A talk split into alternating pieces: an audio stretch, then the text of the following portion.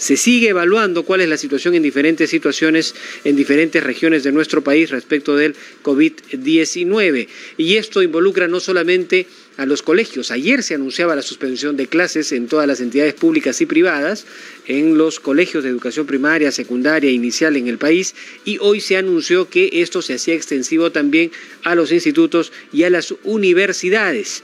¿Qué ha sucedido? Que la San Marcos también, antes incluso de que se hiciera el anuncio, ya había dispuesto una medida de suspensión, de postergación de eh, las clases. Eh, por lo tanto, más adelante sabremos incluso a qué fecha se ha postergado el examen de admisión que estaba previsto para este fin de semana. Bien, pero no solamente pues aquí en Lima, en la capital, en las ciudades de la costa, hay una especial preocupación por el COVID-19, también en el interior de nuestro país hay una gran preocupación y es muy importante que la información no solamente se dé en español, nosotros somos más de 3 millones de peruanos que hablamos quechua, por lo tanto es importante que se desarrollen campañas de sensibilización en nuestras lenguas originarias. Y por eso queremos destacar la iniciativa que eh, promueve el decano de la Facultad de Letras de la Universidad Nacional Mayor de San Marcos, me refiero a José Carlos Bayón, porque han dispuesto desarrollar una campaña de sensibilización, una campaña social inclusiva en quechua para prevenir el contagio del coronavirus. En la línea se encuentra el, decano de esta facultad, José Carlos Bayón, a quien le damos la más cordial bienvenida. José Carlos, ¿cómo está? Bienvenido. Gracias por estar aquí en Radio Nacional. ¿Cómo estás? Gracias. Dime. Bueno, en principio, eh, eh, ¿en qué consiste esta campaña que están promoviendo desde la Universidad Nacional Mayor de San Marcos? Bueno, en general una obligación de la academia eh, jugar un papel eh, dirigente, docente en, esta crisis que se está desarrollando, ¿no? Y es un compromiso moral con nuestro país.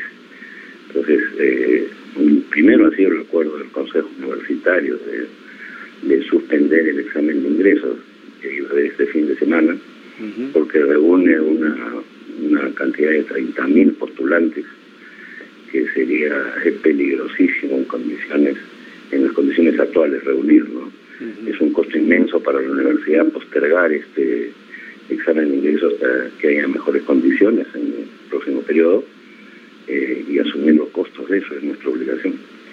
Ahora, y otro factor, sí, perdón. y el otro factor es la campaña en quechua, ¿no? Hacia el interior del país. ha tenido una gran acogida el noticiero en quechua. Efectivamente. Eh, informando sobre esto a toda la población del interior del país que ha tenido una gran recepción y reproducción en los medios de provincia. Y qué importante, ¿no? Es eh, eh, de, dar lugar a nuestras lenguas originarias, al quechua en particular, por ejemplo, ya que es la lengua originaria de mayor, que más se habla en nuestro país, para tratar de llegar mejor a nuestros, a nuestros compatriotas, ¿no? Así es, y con una visión científica de los problemas porque está circulando mucha información falsa, ¿no? Efectivamente. Pero tiene una función eh, fundamental de, inclusión. De, toda nuestra sociedad en, en las tareas que se van a venir, ¿no? Que requieren una gran cohesión social.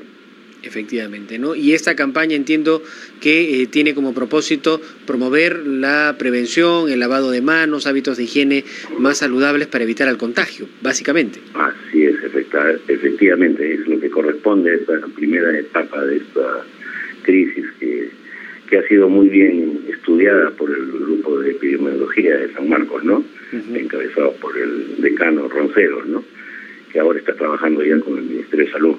Eh, ellos han, desarrollado todo un estudio que viene de años estadísticos sobre las expansiones de estas pandemias, ¿no? Entonces han preparado un plan estratégico en el que vamos a colaborar decididamente con la nación, ¿no? Efectivamente. Bueno, y esto significa también la postergación del inicio de clases en las facultades de pregrado, posgrado, y eh, esto va a comprometerlos a eh, tener un plan de recuperación de clases, ¿no? Esto, entiendo, se está ya coordinando desde la universidad. Efectivamente.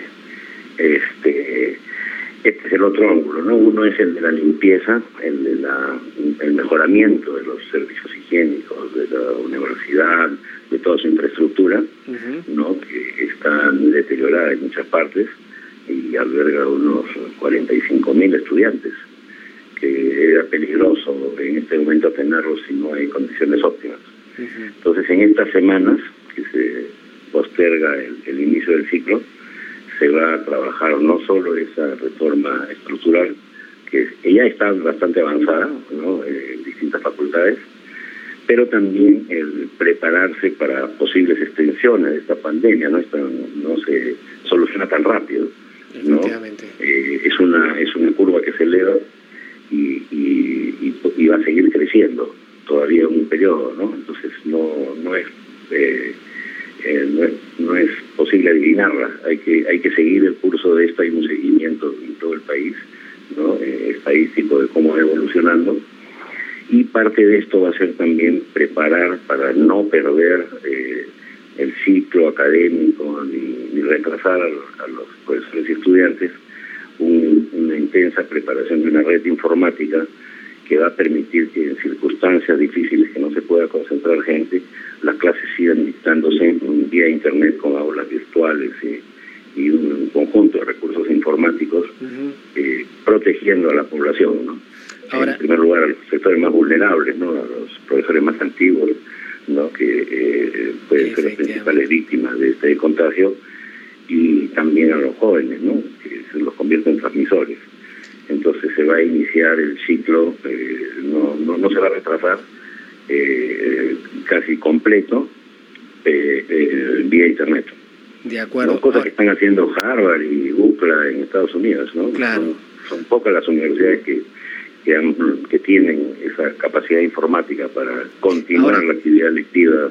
Eh, entiendo, entiendo que la Facultad de Letras, eh, a la que usted eh, dirige como decano, es una de las que está de avanzada en realidad implementando esta tecnología de la teleeducación o la educación virtual como una herramienta importante para los alumnos. Es decir, ahora se pondría a prueba el desarrollo de toda esta tecnología, ¿no?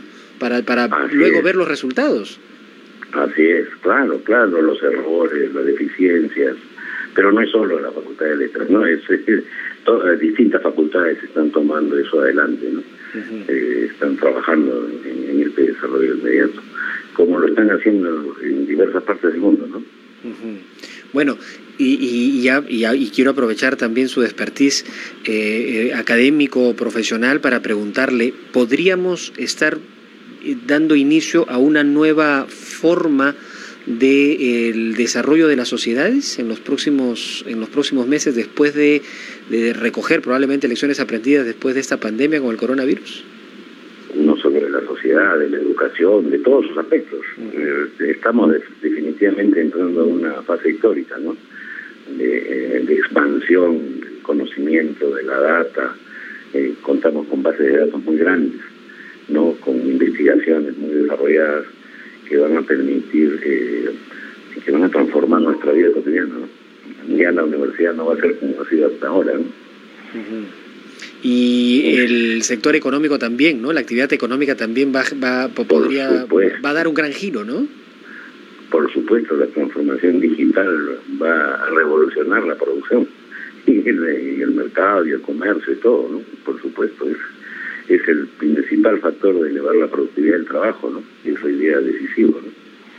Y la academia no puede ser ajena a, eh, a estos cambios importantes en el mundo, Efectivamente, efectivamente. O sea, nunca, por eso digo nunca como antes, la universidad va a estar mucho más cerca de la actividad cotidiana, de la producción y de la producción de valor y riqueza en nuestra sociedad como ahora, ¿no? Muy bien. Bueno, le agradecemos, le agradecemos por atender nuestro llamado y por compartir esta información y bueno, darnos la tranquilidad también de que nuestros alumnos, estudiantes de la Universidad Nacional Mayor de San Marcos, además van a contar con plataformas digitales que no les permita retrasarse en sus estudios y puedan cumplir su plan curricular de acuerdo a lo establecido. Así es, Bien, muchas gracias. Muchas gracias a José Carlos Bayón